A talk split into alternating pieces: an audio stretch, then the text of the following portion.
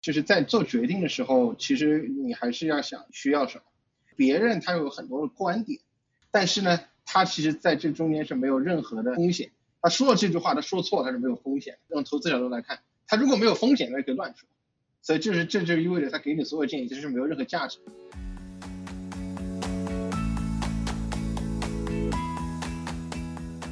在这种科技大厂，倒不是说我学到了多么多么专业的职业上面的某个领域上面的技能，反而是这种做事的方式和对你整个人的这个塑造上面的帮助是真的很大的。我们是不是一定要二选一？我们是不是一定要选一个成就感 over 兴趣？还是说我们一定要只只能追兴趣？或者说，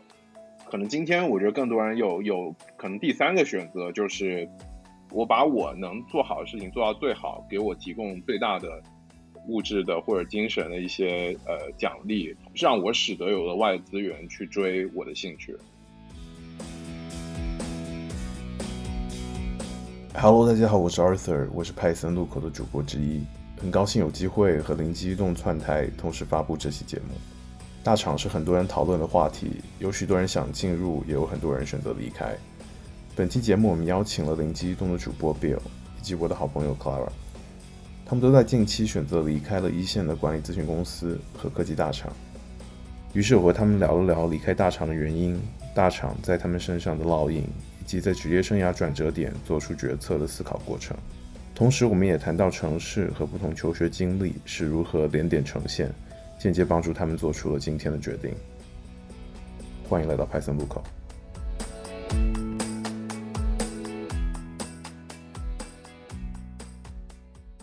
我是之前在这个。咨询公司工作叫这个贝恩咨询，然后其实它不能算是大厂，因为整个的大中华区的人加在一起的都这个没办法塞满一个微信群，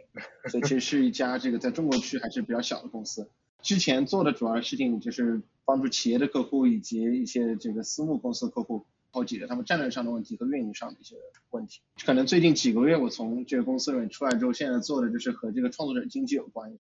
因为我之前一直在。啊，业余时间做播客，然后现在觉得说整个创作者经济其实是我自己可能更加感兴趣，是想花更多时间来做的。然后目前在在做的一个项目叫做帮个忙，做的主要的事情是能够让那些不是大 V 的创作者，不管他是做播客、视频、音乐，还是哪怕是做开源的这个代码啊，都可以让他们获得更多的收入，而且是在获得更多收入的同时，让他们的这个粉丝更加喜欢他们。啊，这个呢，其实在国外很多的这些呃，不管创业公司还是一些大的公司里面都有实践。这个创作者经济其实也不是一个什么非常这个新的一个词，已经提出很多很多年了。但是我自己觉得比较有意思的一件事情，就是说在最近的可能两年里面，在中国，那因为抖音和快手的这个兴起，导致很多的内容创作者他发现自己是可以靠。做这个内容来谋生的，一开始可能是个兼职，后来发现他的收入比主业还要高，然后逐渐的就把这个东西做做成了一个自己全职的工作。但同时他没有面临一件事情，是整个流量红利的缺少，已经不会像在以前一样这么容易的就可以成为大 V 啊，你随便做一些视频，做一些吸引流量的东西，就有很多人来关注。那这个时候作为这个内容创作者，你应该怎么办呢？很显然的一条路就是你需要更加的精细化的运营你的粉丝，同时你和粉丝关系不再是说你用一些非常无聊的内容把别人吸引过来有流量，然后你再去变现，但更多是看你能够给他们提供什么样的价值，然后在给他们提供的价值过程中，你可以获得一部分作为你自己的经济上的收入。那现在我做的就是项目，也是希望能够顺应这个潮流。帮助更多的这些内容创作者，不管他在做什么，都能够逐渐的把自己的内容的这个创作变成他自己热爱的一个事业，然后是个全职做，可可以变成养活自己的一个东西，而且是能够持续的往后做，不只是收过一波粉就结束了。我之前的工作跟 Bill 其实还是有一些相似之处吧。呃，我从一七年开始在一家互联网内容平台做创作者生态运营相关的工作。就是这一类的工作内容，主要是依托于类似于像今日头条、抖音的这一类的算法平台，面向它所有的这种内容生产者、自媒体还有 KOL 们，希望为这一部分的群体创造更好的创作体验，去给他们提供更多的流量扶持呀、资金扶持呀，或者是一些 IP 内容合作推广、变现等等的。所有做的这一些的事情的目的，主要是希望让这些内容生产者们可以在我们的内容平台上面获得更多的价值。这样他才能够持续源源不断的去做创作。这个是我目前的一个职业方向。这个现在应该是在国内来讲，比如说像 B 站呀、小红书呀等等这类的平台，它都会有设置这样的一个工作内容，来去做它更多的创作者侧的运营和推广。对，这个是我之前一直在做的一个工作内容。我其实现在的一个状态还没有完全确定吧。嗯。我觉得比较确定的是，我想要从大厂离开。嗯，给自己更多的一个时间来去思考一下，我自己接下来想要有一个什么样的生活状态，接着在哪一个赛道上面再发展。对，所以我觉得我可能现在没有完全确定吧。就是两位，我觉得共同点都在于说，可能你们之前在大厂做过一段时间，就是不一定是人数上的大厂，就是说在 可能 在职业生涯的各个角度来看，他们都算是大厂。我觉得可能共同点在于说，你们都做了这个离开的选择。我相信，包括我们的听众也好，有很多人可能要不是刚毕业，或者是在换工作，他们很多人都想要进入大厂。所以我可能会比较好奇，说当你们离开的时候，可能不光是说离开的这个决定，我觉得更多是当你们在思考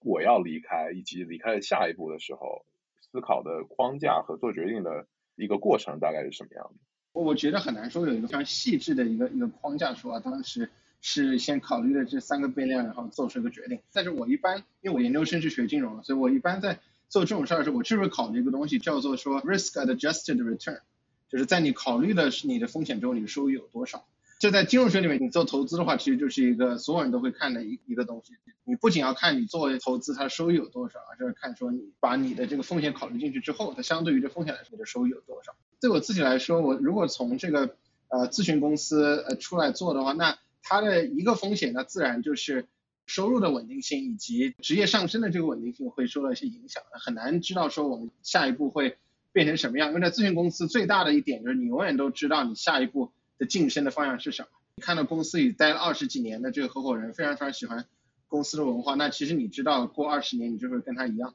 或者过十年你会是像一个比较年轻的合伙人，那这些都是非常好确定，而且其实整个的晋升路径也是也是非常快的。他的这个。risk 确实比较低，但它的 return 是有点过低了。我对于整个 return 会有一个就最低的一个一个要求，就我希望说能够让我能更多的这个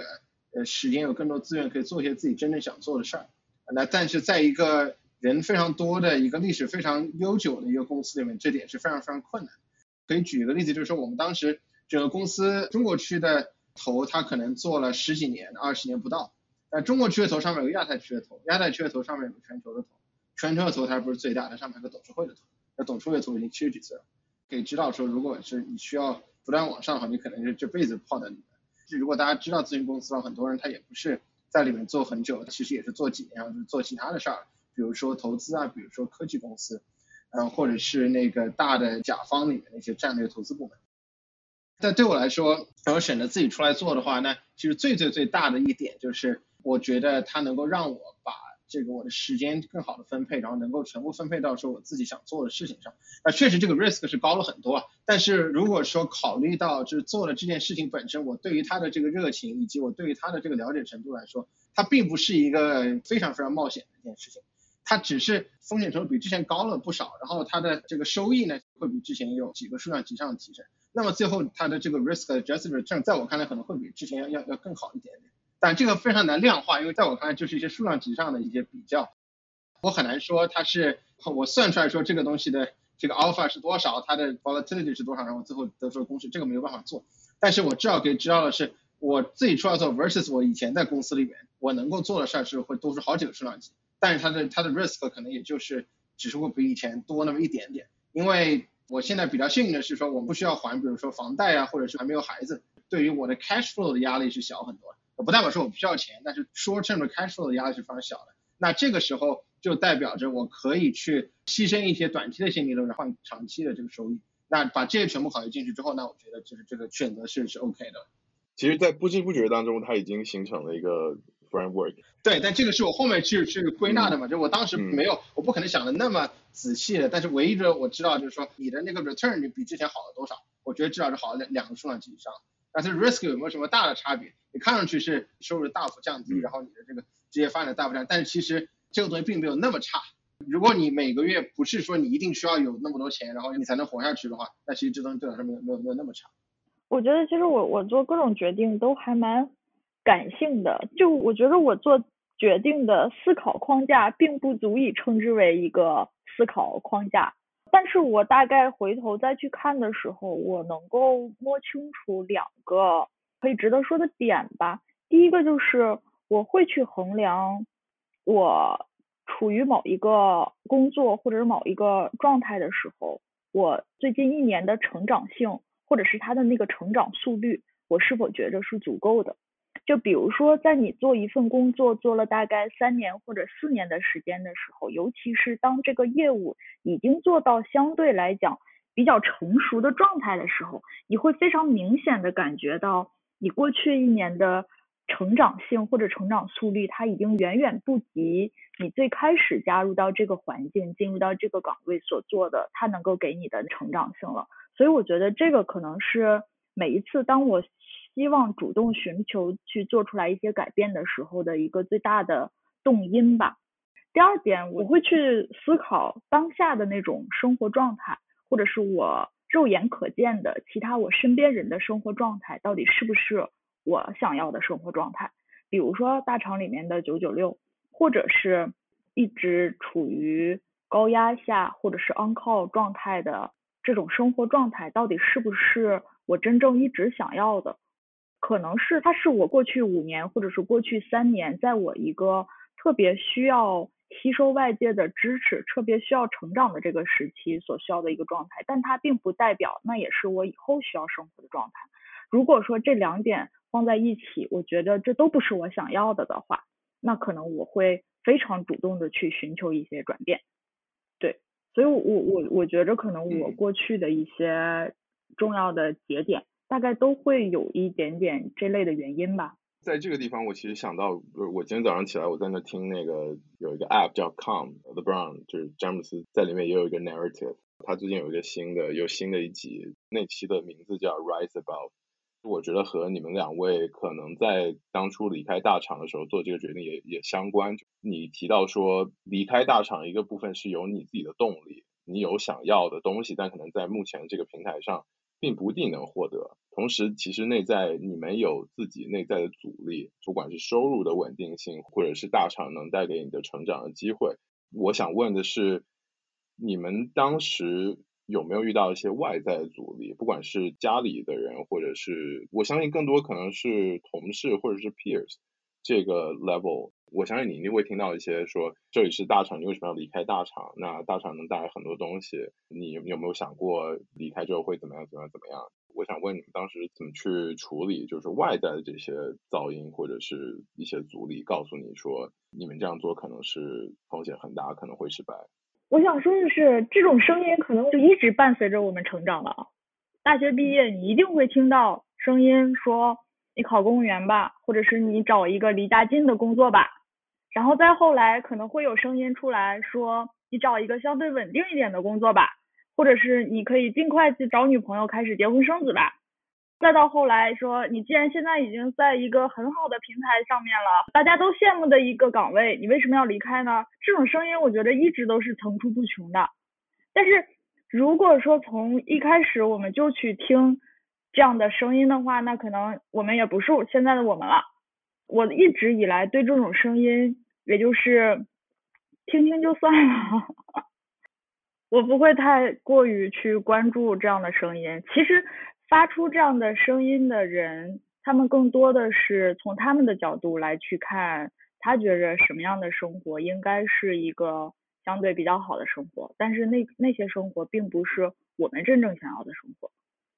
我觉得就是说，大部分的这些声音也好，它是不管是反对啊、呃质疑啊，对吧？这些声音在任何时候都会有，不管是从什么地方来的。但是我我觉得。在做决定的时候，其实你还是要想需要什么。这里面一定要就是搞明白一件事，就是别人他有很多的观点，虽然很多人他喜欢发表各种各样观点，你应该做什么，什么是对你好的，但是呢，他其实在这中间是没有任何的风险。他说了这句话，他说错他是没有风险。用投资角度来看，他如果没有风险，那可以乱说。所以这就意味着他给你所有建议其实是没有任何价值。所以在听到别人任何有这些评论的时候呢，你就脑子里先想一件事儿，他说这句话的目的是什么？他说这句话是因为他在你身上投了钱，所以他想让你赚钱，然后他也可以赚钱吗？还是说他其实根本就不关心你，他觉得就是他说这句话让他自己爽。如果他就是为了让他自己爽，那自然你不用管他。但是我觉得大部分情况下，就是我刚才说的那种，是他只是为了他自己。极少部分情况是他真的关心你，然后他说了这句话，而且是他觉得你把自己越做越好，对他是有帮助的，不管这是金钱上的还是感情上的，还或者其他的。那这时候当然是可以听的。但是呢，哪怕是在这种情况下，你还是要想说，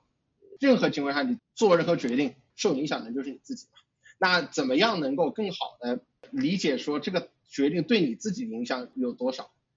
就可以让你在听到这些建议的时候，打引号的建议的时候。能够做出更好的判断，因为当你知道你做这个决定，你可能一辈子，比如说这个职业，你就是往那边方向走了，那你就不会因为别人随便说，哎呀，做公务员挺好，那我就去。至少我要仔细考察一下，哪怕你是往火坑里跳，你看一下它它在哪儿，它长什么样，你不能别人让你跳你跳。这个时候就是每个人都有对自己负责。如果你不对自己负责，这个没有没有任何人会对你负责。你们刚刚都讲到说，可能对于这个外部的压力，更多是一种噪音。我相信你们现在做这个决定，可能离开大厂。啊，不管接下来做的是什么，我相信都有一部分原因是因为就之前所在那个平台有一些让你不够满意的地方，或者说你意识到说这个和你长期的可能三年、五年、十年，像刚刚 Bill 说，可能如果继续在咨询公司做，它是一个一辈子的事，但是可能你并不想一辈子都耗在里面。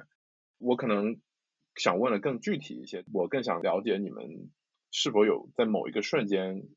意识到说，哎，我现在做这件事不是我想做的，或者当时的那那种感觉是什么，让你有一种很强的动力，说，OK，我现在决定我要再去考虑我的下一步了。现在我做的事情是让我觉得，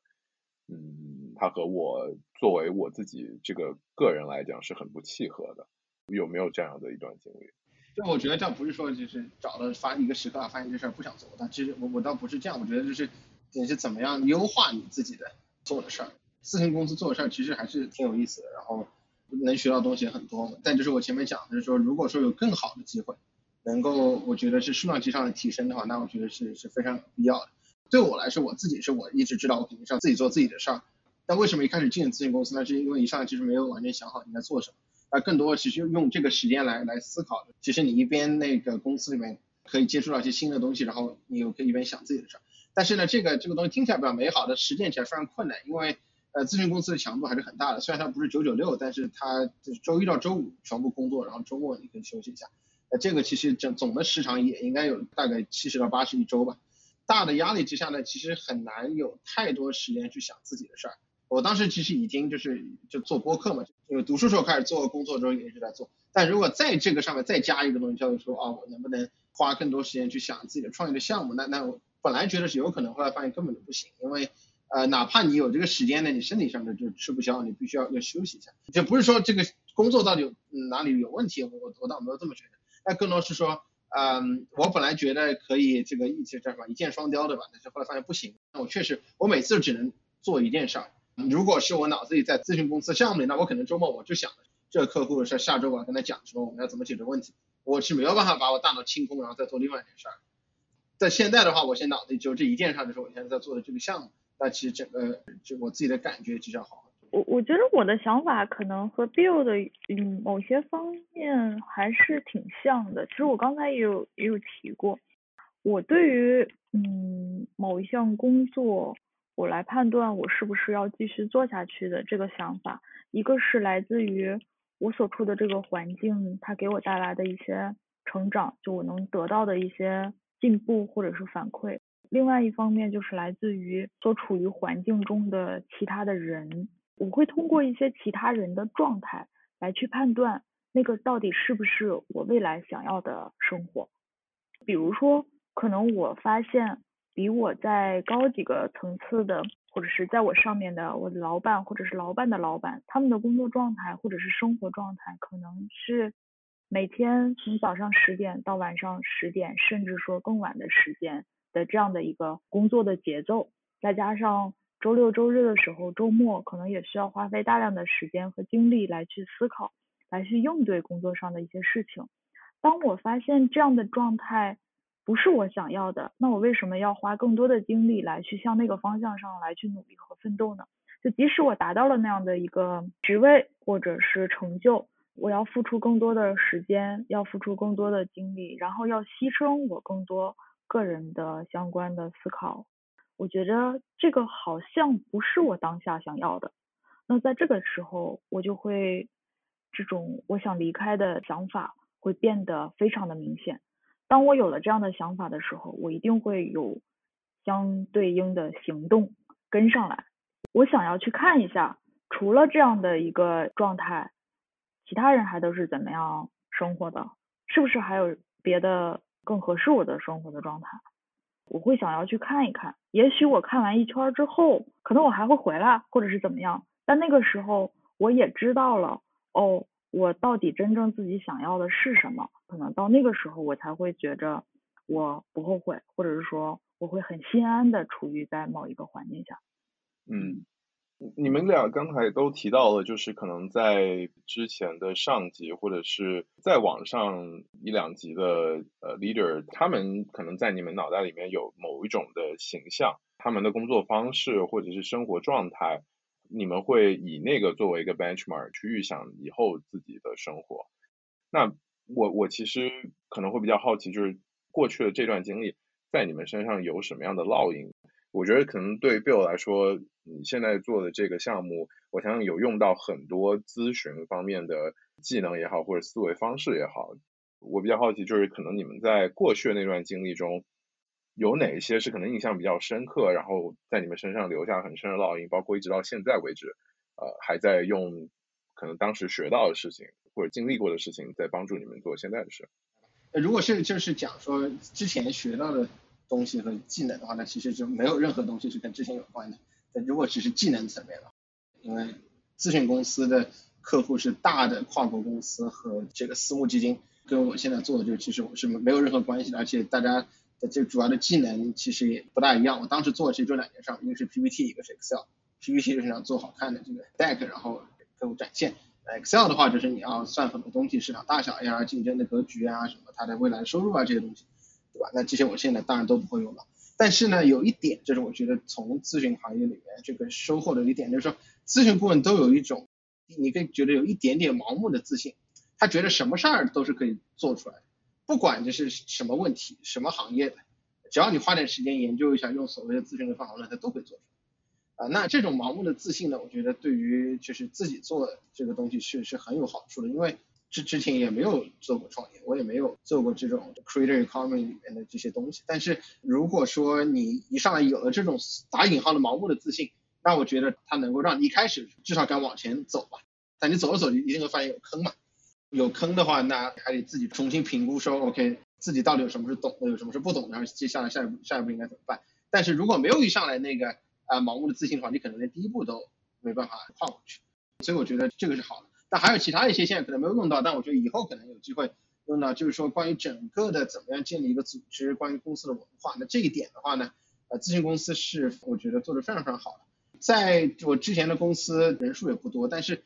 整个公司虽然它是一个波士顿总部，然后从美国开始扩展到其他地方，然后也做了四十几年，但是你可以发现它的上海的。地方的文化和美国的公司文化非常非常的接近，因为我当时在读书的时候，有有两个同学是在这个公司的其他的办公室，然后我们经常会聊天，聊的时候就会发现，其实我当时有一个朋友在印度，一个朋友在欧洲，还有在美国，但是因为都是同一个公司，同一套文化出来的，就聊的时候非常非常的方便。那这个其实就是文化的力量，那就是说怎么样打造一个这个有效的组织，然后同时让所有的人都对这个组织有个认同感，这件事情是非常非常。重要，而且我觉得，特别是在目前，就是很多的其他可能它历史没有那么长的公司，它没有那么多时间来考虑这件事儿。进到这样的时间比较长的公司里面，你可以看到它的这个积淀是什么样的。但我觉得对于我之后这个未来是有帮助，但是线下的这短期的话，就这些还还不会有什么具体的帮助。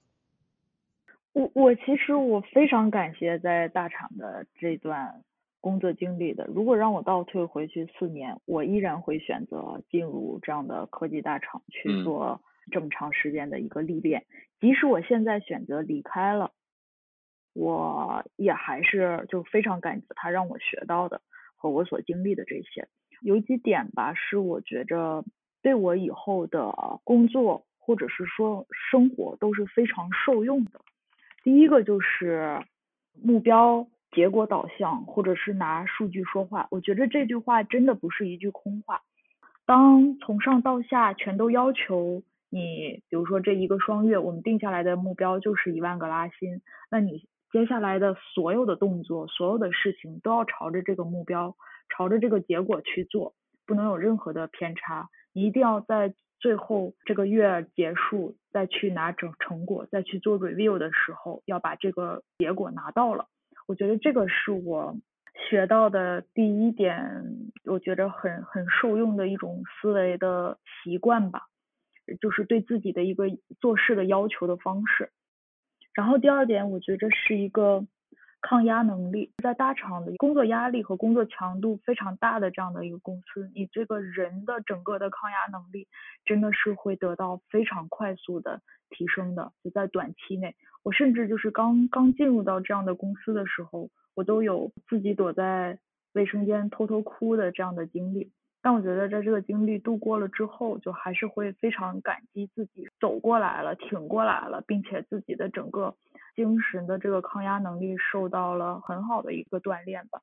然后另外一点，我觉得是短期内多线程、多项目同时推进的处理能力吧。我觉得它是一个非常通用的一个能力点，是你以后。不管在任何一个一家公司，甚至说你的生活当中，都会很受益的一项基本的技能。所以，不管是在什么样的公司，如果能够习得这一类的能力的话，就像一种方法论形式的东西，会帮助你在以后的道路上会走得更顺。嗯，同意。对，在这种科技大厂，倒不是说我学学到了多么多么专业的。职业上面的某个领域上面的技能，反而是这种做事的方式和对你整个人的这个塑造上面的帮助是真的很大的。对我觉得这个是我还蛮感激的地方吧。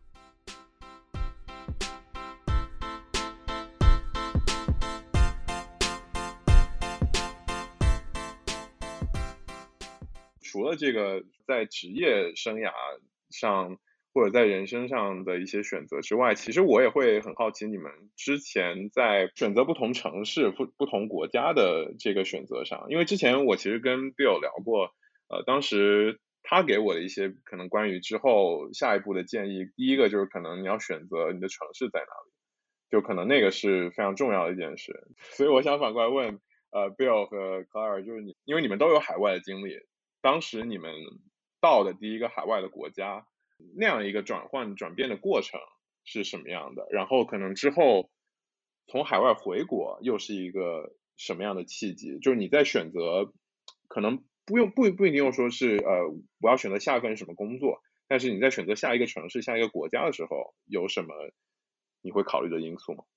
对，我觉得就是因为阿瑟，我们我记得我们以前聊，确实很多，我觉得当时有讲到，就比如说这个现在因为中美的区别还是非常大的，整个脱钩已经完全实现了，其实那这个时候的中国和在美国其实是完全两件不同的事儿。那我当时到美国来，可能我当时觉得，嗯，说 OK，这是个新的地方，有很多新的机会，那其实能够在美国看一下这些新的机会，然后接受这些新的挑战，肯定是好的。但是呢，后来我毕业之后，直接这个回国工作了。但是不是说我一上来就是就是这么准备的？确实这里面也是有一个这个转折的这个过程。我花很多时间，可能当时再看有没有美国的这些合适的机会。那么最后发现就是说，啊，地理位置当然非常重要，呃，但是如果最后没有这个合适的机会的话，那那最后还是得跟着这个机会走。那我最后确实发现说，因为 OK 有这个咨询公司的机会在在国内，那我在美国当时拿到的一些其他的这这个机会，就做的内容就有有一点点不一样。啊，那就不不是我自己真真的可能想做的，至少在那个时候，当时想说能不能两个都有，对吧？既能够在一个新的地方觉得自己比较想想要挑战自己这个地方，同时有一个比较好的这个机会，那最后发现其实就是不凑巧，那就没有。那没有的话，你就只能做选择。就我们这主题选择嘛，又是说你怎么样在一个不完美的情况下去去挑一个来看哪个东西对你更重要。我当时觉得对我更重要的还是机会本身是什么样的机会，而不是说它在哪里。啊，而且因为我我自己知道，就是说，如果哪怕我可能在美国待待一段时间，我觉得不管怎么样，总归之后都是要回国。嗯，那么那如果是这样的话，其实就不会有太大的这个这个损失，呃，所以就直接从美国回来了。但是确实呢，这个牺牲掉的东西、错失的东西还是很多的。就比如说这个在美国的这些工作机会，你其实如果不是毕业之后去的话，那如果没有其他的一些渠道，那其实是之后想再拿到是比较困难的。这是为什么我的同学基本上都还是留在美国，哪怕他可能是从世界各个地方过去。所所以就这里面确实就是有一个。这还还是这个 cost benefit 的问题，就是你要你要怎么看你的做每个决定，你的呃这个这个收入是多少，你的你的付出是多少，对吧？那我觉得这个就没有办法，你得看哪个对你更重要。那最后还得问的问题是 what matters to you the most，对你最重要的东西是什么？然后你找到那个地方，那那就还比较简单。嗯，我我其实想追问的就是，可能这个问题也想同时问 c l a r 就是除了你刚刚讲到说机会之外。对于城市本身，你觉得有什么是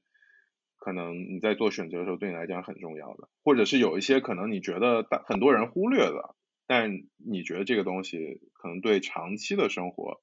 是很重要的，但可能大部分人在做短期的决定的时候，他并不会考虑这样的因素。在在我看来，首先这城市跟机会绝对是挂钩的，就是比如说你在美国创业，那就是硅谷，就其他地方跟硅谷完全是两两个档次的东西。对，你要做生物医药，你就是波士顿和三藩。就是，然后你做科技的话，那要么是下图，要么是硅谷，就很少很少有就是其他的一些选择是可以跟这些城市媲美。那中国也是一样的，北上深之外，其他地方和这三个城市又是两个完全不同。所以就是很多时候倒没有那么多的这个，就那么多 luxury 来说，哦，我可以选择这些城市。其实你本身的这个能够选择这个这个呃这个选择的这个总的这个合集是是非常小的。那然后呢，当然你要看，就说你你在这个地方。待，如果你要待很长时间，那必须是跟你自己的长期的规划是是符合的嘛？那这时候呢，就其他的个人的一些东西，比如说家庭啊，对吧？你是不是想要在这个地方待呀？文化呀，像这些东西，那这个这个每个人就每个人就不一样。那至少对我来说，就是我后来发现说，最最最主要的还是说是机会本身，当然重要，但城市在我看来那个时候是一个给，是对我这个机会进行一个助力的作用，呃，而而不是因为我知道说当时。虽然你可能从美国回来之后，你要在过去比较难，但你在国内的这个转移还是相对来说比较简单的。呃，那那这个时候呢，更多就是看机会在哪里，然后然后然后去那个地方。啊，那么但这只是在职业的早期你可以这么做，往后的话，因为你有了家庭啊什么各种各样的，你的这个搬的这个成本就越来越大了嘛。你因为而且你有以前的这些所谓的沉没的成本，对吧？如果你没有办法很好克制这个自己心理学上的一些，就是说哦，我是在这个城市花了那么多时间，但我可能没有得到这些东西。如果你们没法很好的克制自己的这个这个这个感情的话，那可能就是 OK，那我要在这多待一点时间啊，就因为我以前在这待过，就这个就路径依赖嘛。所以就是到最后你说有什么非常好的一个一个公式，说哎，我选这个城市是我可以把它分成这几个，真的对绝大部分人来说是非常非常困难，因为首先城市就这么点，然后你机会就就是这么一点点，那怎么办呢？那最后就是看说你有的那几个机会里面哪几个是最能够满足你自己想要的那个东西，还是回到我前面说的。首先，我的学业的背景可能和你们不太一样。大多数人选择去国外生活或者留学，可能基本上都是英美这类的国家。但是因为我我本科是学西班牙语的，所以我不管是第一次出国待的，就是我我去的西班牙，还有后来工作的时候是在拉丁美洲的一些国家待的，所以我的这个这个在国外生活的经历和大多数人可能不太一样。所以为什么说这个呢？是因为这些国家它都和英美的发展情况就不太一样了。那尤其是就是西班牙倒还好，它属于欧洲的一个发达国家嘛。但是像拉丁美洲的很多国家，它长期就发展比较缓慢，然后整个生活节奏也会比较缓慢。所以这个可能是构成了我为什么不会选择长期待在这样的一些国家。就长期生活下去的一个最根本的原因吧，我觉得肯定还是要看整个国家的发展，尤其是国家的这个状态是不是稳定的，尤其是拉丁美洲的一些国家，就它的政体或者是整个安全可能都没有办法保证。对，所以这个就是为什么我没有选择留在国外发展的一个原因。然后另外就是说，为什么我为什么选择这个城市？嗯，哦。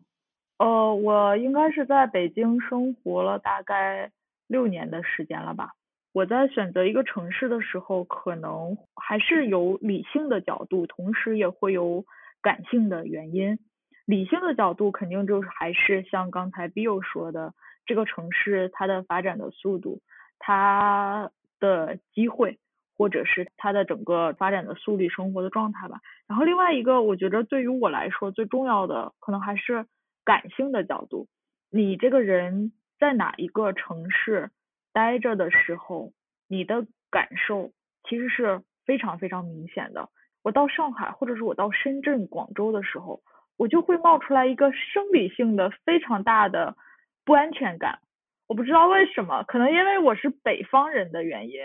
我作为一个北方人，我会天然的在北京这样的这种北方城市待着，就会很舒服。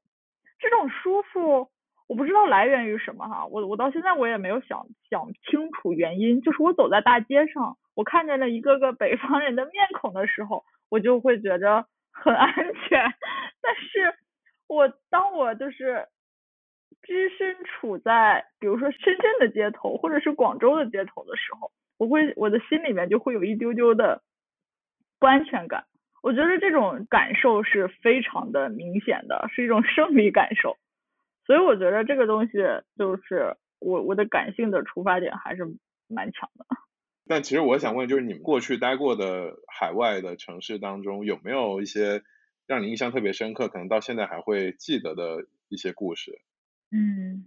我说两个城市吧，我觉得这两个城市给我的印象还是蛮深刻的，也蛮具有代表性的。第一个城市就是我第一次出国待的第一个国外的城市。是我在大三的时候去西班牙做交流的时候待的城市，叫萨拉曼卡。它其实是一个大学城，它有一个叫做萨拉曼卡大学。然后这所大学其实是整个欧洲最古老的四所大学之一，可能跟伦敦大学吧，还是跟哪几个大学一起并称四个最古老的大学。然后其实我觉着我想说的是，我对城市的印象更多的还是来自于。这个城市的人和这个居民的一种生活状态，就是因为我第一次到西班牙的时候，其实相当于是我终于到了我已经学习了两年它的语言和文化的这个国家了。然后我是第一次切身处地的感受到了西方文化下面的一个生活方式。然后我举一个例子，我觉得很有画面感。我当时刚开始去的时候，第一个月是住在一个七十六岁的。西班牙老奶奶的家里，她自己虽然那么大年年龄的，但是她自己独立生活，她也有儿女，但是儿女也是在这个城市里面和他们不住在一起。然后这个老奶奶过得就非常的呃欧洲，非常的欧式，非常的精致。她每天早上给自己做早餐，然后做咖啡，然后到下午的时候，她要和她的同龄的同伴们一起去。看斗牛，或者是看各种剧院里面的演出，然后每天把自己打扮的漂漂亮亮的，穿着长筒丝袜，穿着高跟鞋，然后每天晚上他可能很晚的时候，大概九点十点的时候才回到家里。因为我当时作为一个还不到二十岁的一个小姑娘，第一次到了异国他乡，我觉得我非常的乖，每天晚上可能都想要在房间里。去看书学习的这样的一个状态，然后他就用了一个非常诧异的那个语气跟我说：“你一个二十岁的女孩，你晚上怎么能不出去玩呢？”然后我就觉得这个这个事情给我的触动非常大。他他他其实想说的是，你看我都快八十岁了，我每天晚上还都去出去跟我的老伙伴们玩到十点、十一点、十二点。你作为一个二十岁的小姑娘，你为什么每天都待在家里呢？然后我觉得这件事情对我来说的触动很大，对我生活方式的影响也还是蛮大的。从那以后就不只是说这个老奶奶给我带来的一些转变吧，就是包括我接下来的一年在西班牙生活的那那一年给我带来的文化上的冲击和生活的转变，我觉得还是蛮大的。对，我觉得这是这是第一点。然后。对第二个城市的话，如果说一个拉美的城市，我觉得古巴这个国家和哈瓦那这个城市给我留下的印象还是非常深刻的。就大家都知道，哈瓦那它其实现在它依然还沿袭着它就是呃计划经济的这种分配方式。整个国家的居民他们其实没有多少钱，然后生活过得非常的节俭，但是他们给我带来的，我觉得最大的一个一个影响是在于他们对于生活的一乐观的精神，就即使他们处于一种非常生活非常拮据的状态，但是我觉得他们几乎感觉不到他们自己生活的有多苦，或者是就整个国家的状态多么不好。但是他们每天可能想到的都是我们有多开心，我们每天要用我们最呃仅有的这一点东西，要怎么样去创造出更美好的生活？我觉得这种状态给我带来的一个影响也还是很大的。所以我说，我其实对城市的印象更多是来自于人，更多的是来自于这个城市里面的人。回过头来看，你们觉得是不是像乔布斯说的那样，点能连成线？如果说点能连成线的话。你们回过头去看，有哪些非常重要的点连成了你们今天所在的位置？然后你从现在再去看未来，可能三到五年，你觉得过去的经历会怎么样推动你们未来去做出一些你你们自己觉得可能会和过去很相关的一些决定？就是这个这个问题怎么回答？因为乔布斯让他自己说这个 connected dots 的时候，他已经对吧非常非常功成名就，然后他已经这个。他从苹果做了那么大被赶出去，又进去又做的超级大，改变世界也好几次了。大家也知道，乔布斯不只是有苹果嘛，他还做了 Next，然后他做了 Pixar，对吧？都是都是改变世界。那所以他的这个还呃 Connected Dots 其实是是非常非常不一样的，他有很多的点可以让他连。那那如果我看我自己呢，我其实没有什么点可以连，所以这个问题非常难回答。所以我现在只能说，就说如果是回过头去总结之前做的这些呃这这这些选择，那确实就是他。对我自己来说，我可能最早的时候我是完全的一个一个纯技术背景，因为我很小很小时候开始写写代码，就跟很多的这个学计算机的人一样，就是小学毕业之后就就学这个呃计算机，然后就是参加一些什么编程竞赛之类的。但那些东西我其实都没有做的特别好，但是呢，我一直因为因为开始比较早吧，然后身边都是这样的人，所以我一直都觉得说，OK，这件事情是一个我自己应该做的，因为开始比较早。那么后来其实更多的这些选择，其实让我自己认识到说，哦，我是个什么样的人。我是什么东西对我来说是是更重要的啊？那也就是说，我知道，呃，如果说我永远只做一件事情，就是只是在一个这个不管是技术还是其他的领域里面花很多的时间，就把它钻得非常非常深的话，那可能这不是我真的想要。但是意识到这一点，其实花了很长时间，这也是在尝试了不同的东西。就比如说我在这个本科的时候，当时做一件事儿是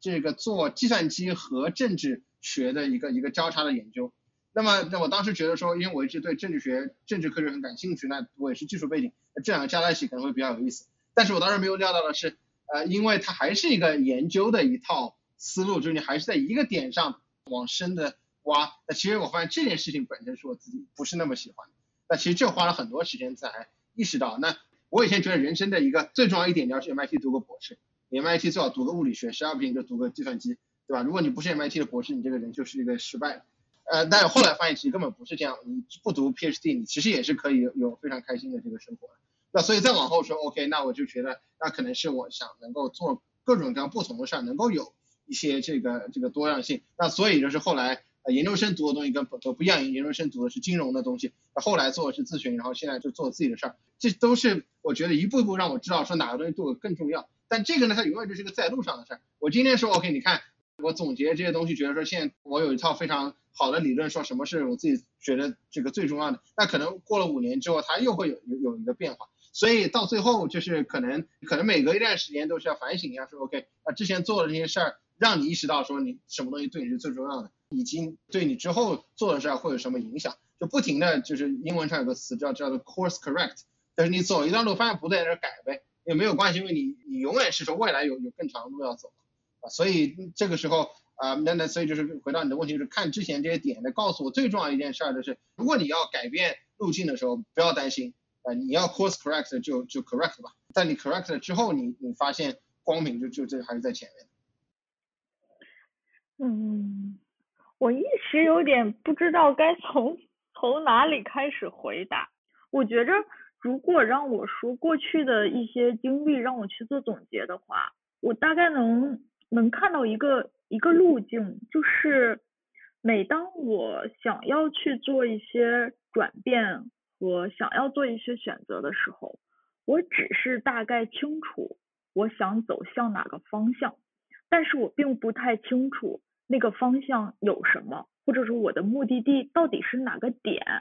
我觉得就是我，我可能很大胆的就去在朝着那个方向走了，但是可能后面会因为一些运气，或者是因为一些偶然。总会有一股什么样的力量去推着你走向那个方向以外的更远的一个目的地，然后那个目的地可能是让你觉着虽然是意料之外的，但是又是情理之中的。然后我可以举几个例子吧，就首先说我为什么大学选择了西班牙语，其实这个西班牙语并不是我的选择，我觉着我最开始我在做大学去选专业的时候，我很确定的就是。我想要去选择一门在英语之外的一门语言，因为我高中的时候非常喜欢学英语。我觉得在学英语的时候，我每学会一个单词或者多读一篇文章，就感觉好像是我在对这个世界又多了解了一些。所以我感觉英语这一门语言是除了中文以外，我认识世界的一扇窗。所以在我高中在报考志愿的时候，我就想再学一门语言。我选了各种各样的语言，什么德语、法语。最后被西班牙语录用，应该是一种幸运或者是一种缘分。所以其实这也是一个例子，就是说我大概冥冥之中知道一个我想要的方向，但我并不确定那个方向具体的哪一个点是哪里。然后再往后，就比如说我大概知道一个方向是我想要出国，因为我觉着国内的这些好多东西已经让我觉着。没有什么意思了。我有特别强烈的好奇心，我想要走到世界去看看。所以我的一个方向是我要出国，但我并不知道我要去到哪一个国家，或者是那个国家能给我带来什么。但是没关系，我就去做就好了。我觉得那个那个最后的那个选择，总会有人帮你做的，总会有一股力量去把你推到那个方向的。再往后，我其实出国以后，我我自己有一个。我一直很很愿意做，就是可能是我的个人的一个兴趣点吧，就是我很喜欢去写稿子呀或者什么的，去做一些内容输出。我觉得这个也是一个我的方向。我其实并不太知道我应该写一些什么样的东西，或者是我应该去在一个什么样的平台上面去去写这个东西。那没关系，我就自己去写就好了。最终总会有一个很偶然的机会摆在你面前，说，哎，你可也许可以尝试去做一个什么样的事情。再包括从从财新从媒体出来去到互联网这个公司一样，我大概知道的一个方向是，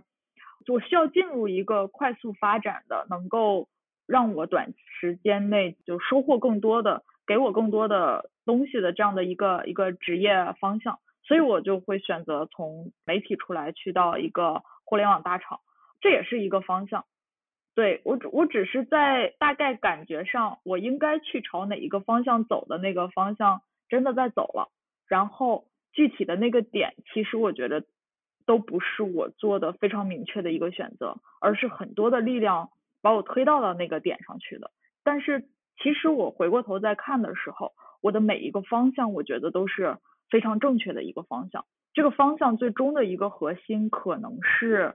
我的一个好奇心，或者是我的一个自驱力。我觉得是这两样东西把我带到了我现在的这个状态下的。那最后如果要就一句话告诉可能不管是零机动的观众还是派森路口的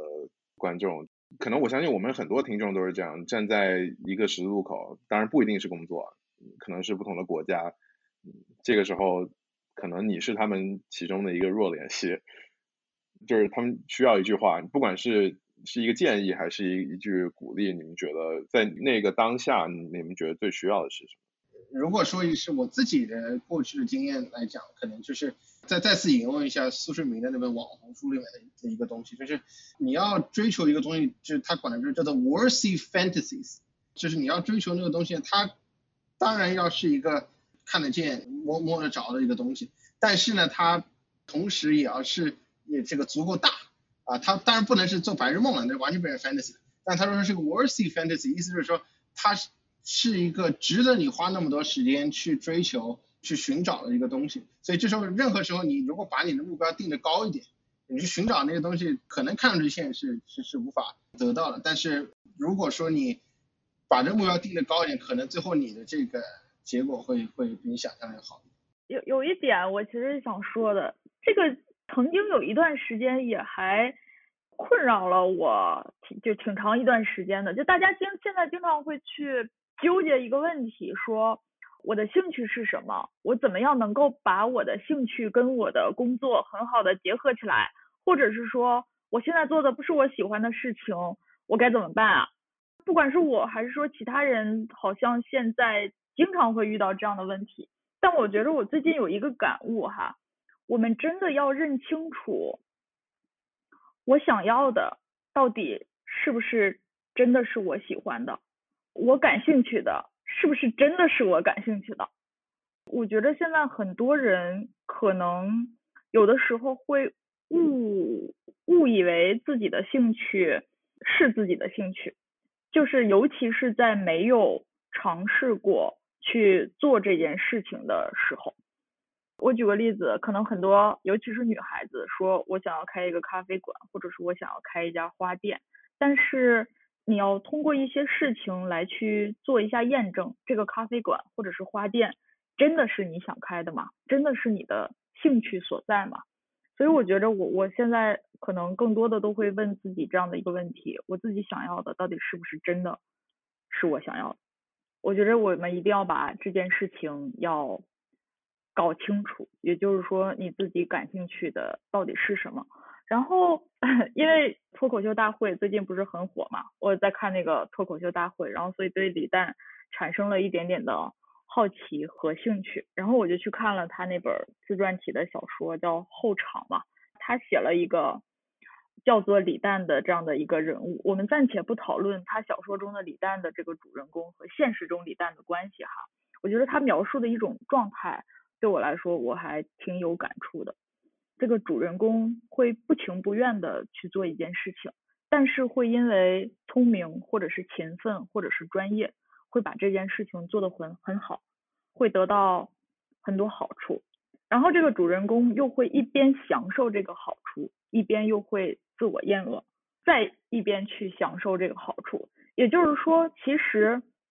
也许我们觉着李诞这个人物，他好像对于脱口秀这件事情非常的喜欢，或者是非常的擅长，但是其实他从一开始就是非常不情不愿的在做这件事情。他并不是说我因为喜欢做这件事情而做这件事情，只是因为他有一些天赋，有一些聪明勤奋，还有一些专业性。他想着要把这件事情做好，所以他才取得了现在的这个成就。所以其实我想说的是，如果我们真的觉着我们喜欢做什么样的事情，那我们就一定要先通过各种验证或者是试错的方式，先去验证一下你的这个兴趣或者爱好是不是真的是你雷打不动的一生所爱。如果是的话，那你放心大胆的去追求吧。如果你还没有做好这种验证和尝试，你就不要每天去思考我的兴趣和我的工作是不是契合的，不然的话，我觉得真的会让自己活得很痛苦。嗯嗯，我觉得这个是我我最近的一个一个一个小感悟吧，就是。先不要想太多，先去做就好了。我觉得你刚刚提到里面有一个问题，其实也很值得思考。当然，我觉得我们可能都没有答案。但是你刚刚提到李诞这个人物，李诞做的是，他有天分，他有这个专业性，他认真之后可以做好，但可能他不喜欢这件事。所以，那我们接下来要做的是，我们希望继续去享受那个成就感，还是我们应该要追一个？我们自己特别就可能真的认定是自己兴趣，但是也有可能我们真正兴趣的这件事是做不好的。我们不能取得同样的一个级别的成就，但我们还是喜欢这件事。但有可能我们在一件不那么喜欢的事情上有某一种天赋，我们可以取得那样的成就。所以我觉得可能问题是，我们是不是一定要二选一？我们是不是一定要选一个成就感 over 兴趣，还是说我们一定要只只能追兴趣？或者说，可能今天我觉得更多人有有可能第三个选择就是，我把我能做好的事情做到最好，给我提供最大的物质的或者精神的一些呃奖励，让我使得有额外资源去追我的兴趣，在有限的时间里，慢慢的把我的兴趣做到最好。我不知道这是不是一个答案。最后就是惯例了，就是想让大家推荐一些这一路上你觉得值得跟大家分享的书，或者是播客，或者是视频也好，音频也好，我觉得都可以。嗯，所以我推荐的一本书就是刚之前有提到过的苏志明写的这个《What It Takes》，讲的是他自己的一些过去的经历啊，以及他的一些总结。虽然确实比较鸡汤，但是很多他的内容，我觉得是对于大家搞明白是为什么这个人他能够做出 Blackstone，然后他可以把在清华做这个苏世民学院，对吧？然后同时他在 MIT 也搞了一个 AI 的这个学院，啊，他做了很多事儿。其实我我觉得至少是有必要研究一下为什么他能做出这些事儿来。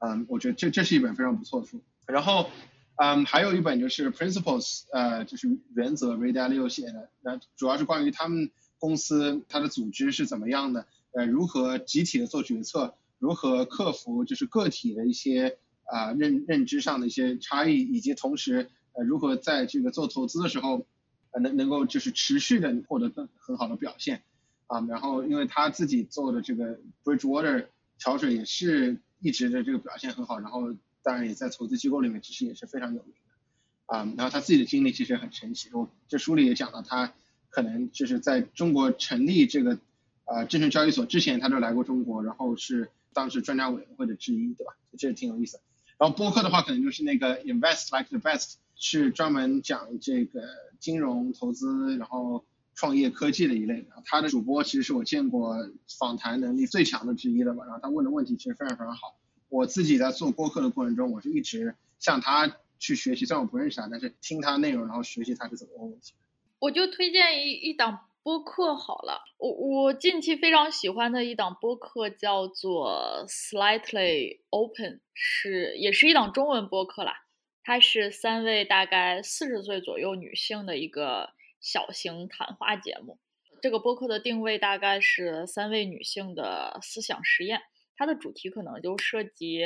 职场啊、自我探索、自由啊、金钱啊等等等等。就首先我喜欢它的原因是，其实，在社会身份里面，这三位主播可能他们各自是分别就分别是他们各自领域里面的女强人，可能会拥有学霸呀、职场精英啊、女强人啊、就是创业者啊等等这种若干的标签，但是又会处于人生的这个不同的阶段。所以它整个播客本身，它是其实是有非常强的这种职业素养，还有表达能力的。但同时就是又会有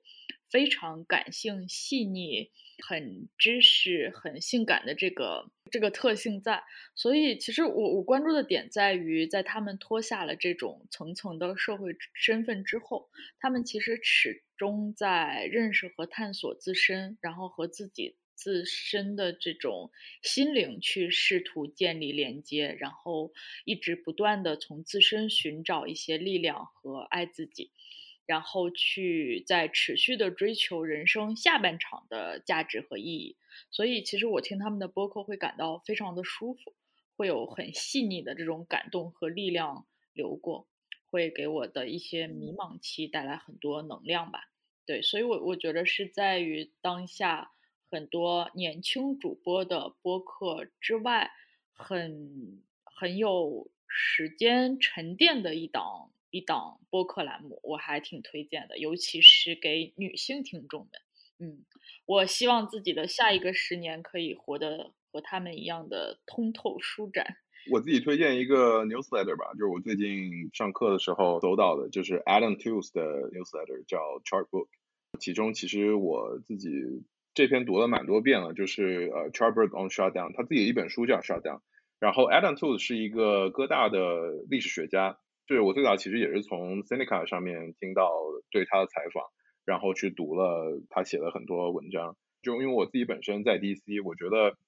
在今天这么一个可能稍微比较紧张的国际环境下，我觉得还是很有必要去听一些除了中美之外的一些声音。能够把今天我们正在经历的这么一个环境去描述的更加通透一些，特别是跳脱出不管是所谓的印太和一些在国际关系上相对有代表他自己立场性的一些用语。我觉得跳脱出这个之外去描述我们今天正在经历的这么一个环境，我我自己认为是很有帮助的。然后同时，我对他描述这么一个国际环境的内容，我觉得我也一直是很有兴趣啊，所以我推荐这这么一个呃 newsletter。啊，然后我觉得大家也可以有空去听一听他在 Seneca 上面的采访，以及呃，如果你搜 Alan Tools，其实我觉得他在蛮多播客上都有一些呃自己的见解，我觉得还是挺值得一听的。那今天就这样，感谢大家，感谢两位，谢谢大家。